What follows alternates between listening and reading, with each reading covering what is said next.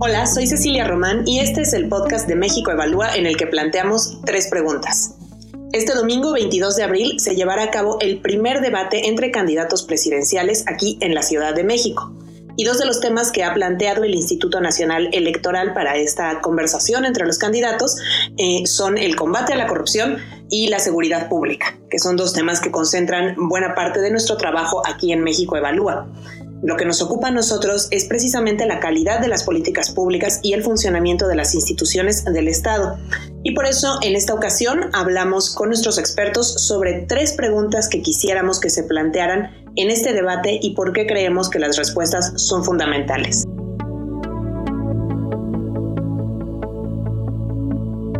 Edna Jaime, directora general de México Evalúa, ¿Qué pregunta te gustaría que se responda en el próximo debate de este domingo 22 de abril, primer debate con los candidatos presidenciales?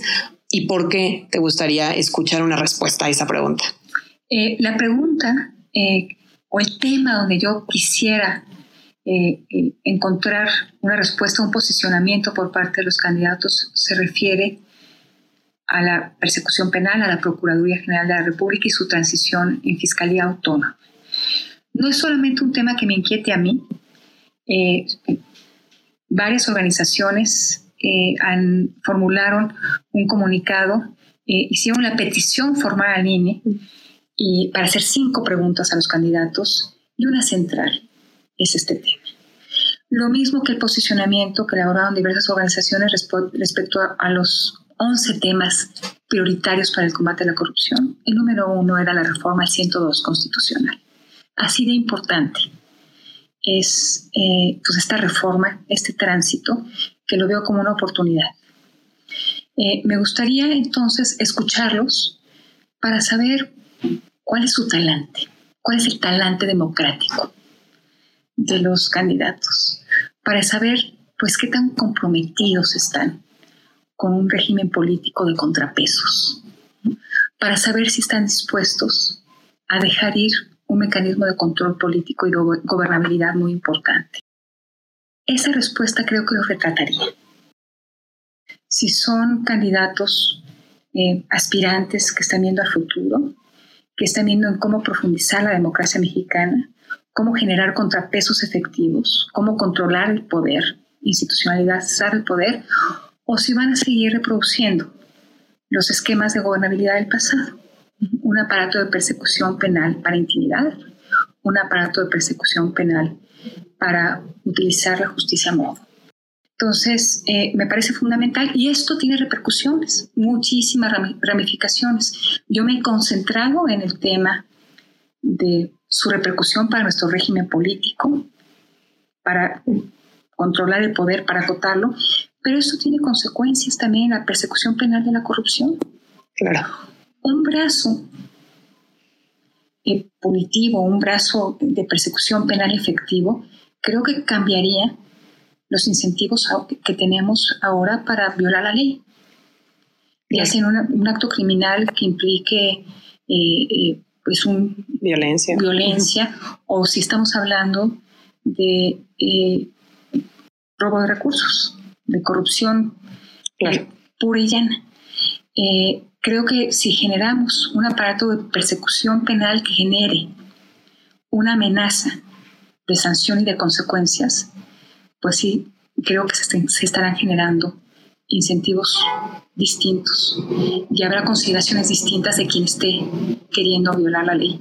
Entonces, por eso me resulta fundamental que respondan esta pregunta y creo que conoceremos muy bien como lo decía, el talante democrático de nuestros candidatos respecto a la pregunta que den, respecto a esta transición, a esta reforma que puede transformar a México. El tránsito de la Procuraduría a la Fiscalía Autónoma. Muy bien, pues sin duda una, una respuesta que nos diría mucho. Estaremos pendientes de ella. Muchas gracias, Edna. Muchas gracias, Ceci. David Ramírez de Garay, coordinador del área de seguridad en México Evalúa. David, ¿cuál es una pregunta que te gustaría escuchar este domingo en el debate. Hola Cecilia. Sí, eh, creo que la parte que yo, en donde yo pondría atención es la siguiente. ¿Qué lugar le dan a la prevención en su propuesta de seguridad? y cómo ayudaría a reducir el crimen y la violencia.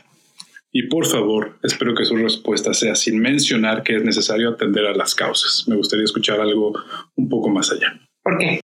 Porque la prevención del delito es la única forma en que un Estado, un Estado que toma en serio el tema de la seguridad, de la seguridad pública, puede invertir sus recursos, la manera más inteligente de invertir sus recursos para bajar la criminalidad y la violencia en el largo plazo. Es un cambio entre usar una estrategia de mano dura a una estrategia así, que quizá no va a dar resultados de un día para otro, pero es una estrategia sostenible y que de hacerse bien garantiza que en el largo plazo, en el mediano y en el largo plazo, va a haber resultados palpables de, en la reducción de la criminalidad y la violencia. ¿Y por qué no quieres escuchar que van a atender las causas? ¿Ya lo hemos escuchado antes? Sí, ya lo hemos escuchado muchas veces y es básicamente la respuesta que se suele utilizar, una respuesta muy cómoda y de sentido común para poder eh, salir del paso sin quedar mal y diciendo que la prevención es, es importante. Porque decir que se atienden las causas de origen es eh, escabuirse a la especificidad y la prevención del delito, una política de prevención, justamente lo que necesita es de esa especificidad. Es una política que necesita focalizar, es una política que necesita enfocarse en lo local, es una política que necesita diagnóstico, que necesita evaluación que necesita capacidades institucionales a nivel local y si estamos pensando a nivel de generalidades, esto no va a ser posible y no va a funcionar. Por eso es, es que pido que se conteste de otra forma y no en este cómodo sentido común que solemos escuchar en las campañas. Y para la tercera pregunta estoy con Karen Silva, investigadora del programa de justicia. Karen, en este debate se va a hablar de seguridad pública, se habla de combate a la corrupción, como ya lo veíamos. No sabemos si habrá preguntas específicas sobre justicia, pero ¿cuál es una pregunta que te parece importante en términos de acceso a la justicia y su relación con el problema de impunidad que tenemos en el país? Pues algo que a mí me gustaría escuchar, eh, digamos, más allá de una propuesta concreta, eh, mejor dicho, lo que no me gustaría escuchar es el camino fácil de hablar de cárcel para todo, ¿no? En todos los problemas que, tiene el país siempre se quieren resolver o se cree que la cárcel va a ser como la panacea. Y eh, en ese sentido, como yo lo contestaría como en sentido contrario, ¿no? Me gustaría ver propuestas realmente distintas y que, eh, que, realmente sean más viables que solo proponer vamos a meter a todos los corruptos a la cárcel o vamos a meter a todos los delincuentes a la cárcel y entonces ya vamos a resolver así el problema de, de seguridad, ¿no? O el problema de corrupción. En ese sentido, pues creo que eh, estaría eh, padre o sería importante contar también con temas, no sé si preguntas específicas sobre cómo vamos a hacer que tengamos un mejor acceso a la justicia, que no haya impunidad sin necesidad de solo estar prometiendo cada vez una política más severa de estar metiendo gente a la cárcel cuando eso no ha dado resultados durante décadas. Pues no ha dado, sabemos que no ha dado resultados, ¿qué es lo que hemos visto en México con ese enfoque? Pues eh, digamos el problema lo podemos, el problema que se ha generado a partir de esta política como reactiva y de castigo eh, se ve en dos sentidos. En, el, primero es que no está logrando resolver un problema de seguridad, si eso es lo que se trata de resolver, porque la incidencia delictiva no ha bajado y por el contrario, eh, pues sabemos que se ha descontrolado, ¿no? Incluso agudizado.